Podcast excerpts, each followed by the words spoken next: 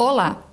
Nos últimos meses, em decorrência da pandemia de Covid-19, o trabalho em casa se tornou algo bastante comum e, com isso, muitas marcas e lojas resolveram apostar no homeware. Trata-se de um nicho de mercado que aposta em roupas confortáveis, muitas vezes estilo pijamas, que são para ficar em casa, mas sem perder a elegância ou estilo. Inúmeros sites de notícias passaram a fazer matérias divulgando essa tendência e chama a atenção os valores muito elevados dessas roupas, pois, em muitos casos, são de marcas caras e famosas. Poderíamos fazer uh, a análise desse fenômeno a partir de diversos conceitos. Entretanto, aqui vou me ater a um que é o fetichismo da mercadoria de Karl Marx. O que determina o valor de uma mercadoria, segundo Marx?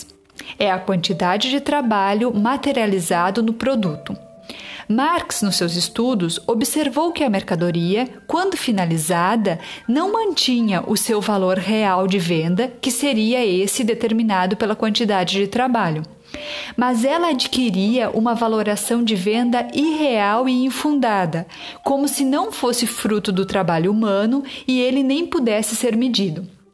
A mercadoria parece perder sua relação com o trabalho e ganha vida própria.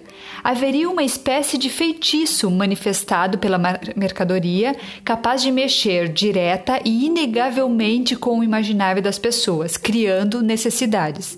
As mercadorias apresentam-se como imprescindíveis e essenciais, mesmo que na verdade não o sejam. No exemplo aqui apresentado, a mercadoria passa a se tornar algo desejável, como se não fosse possível usar em casa as roupas comuns que eram usadas em outros momentos. Assim, alguns cogitam pagar o impagável por um pijama com o rótulo de homeware.